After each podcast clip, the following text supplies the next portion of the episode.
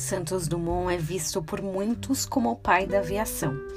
Existe aí uma discussão de que os irmãos Wright foram os reais inventores do avião, embora cada um deles, desses modelos criados, tenha uma especificidade diferente.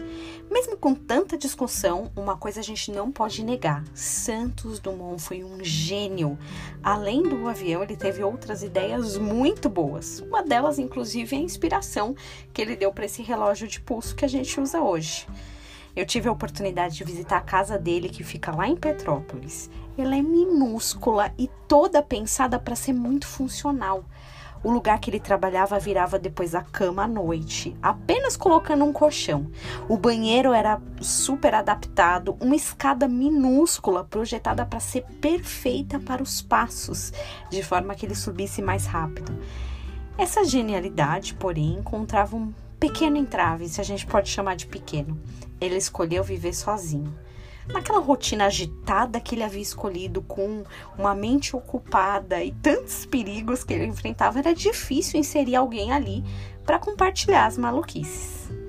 Tristemente, sua vida acabou aos 59 anos por decisão dele. Alguns dizem que essa atitude que ele tomou se deu pela indignação ao ver o avião sendo usado em guerras. Parece que ele tinha um coração bom. E a gente aqui pensa: será que porque ele não teve ninguém, não casou, namorou, não teve filhos? A nossa tendência é sempre imaginar que as pessoas são completas se elas estão com alguém. A sociedade cobra isso, que pessoas encontrem sua alma gêmea, alguém para dividir dores e alegrias, no modo amoroso especificamente, digamos assim. Mas não é sobre isso. Será que Santos Dumont teria vivido mais se ele fosse casado? Acho que não o preenchimento interno é mais complexo. É um tipo de preenchimento que nenhuma conquista, nenhuma invenção, nenhuma família poderia equalizar.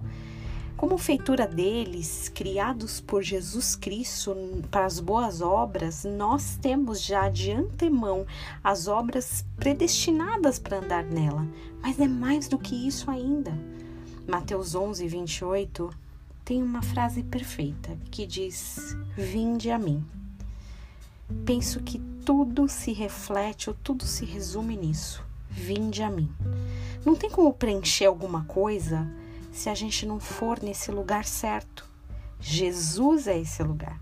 Quando a gente está triste, a tendência é buscar ou sanar essa tristeza em coisas, pessoas, fatos, filmes, mas só tem como preencher isso, ser completo, indo até Ele vá até Jesus. E que você tenha um dia abençoado.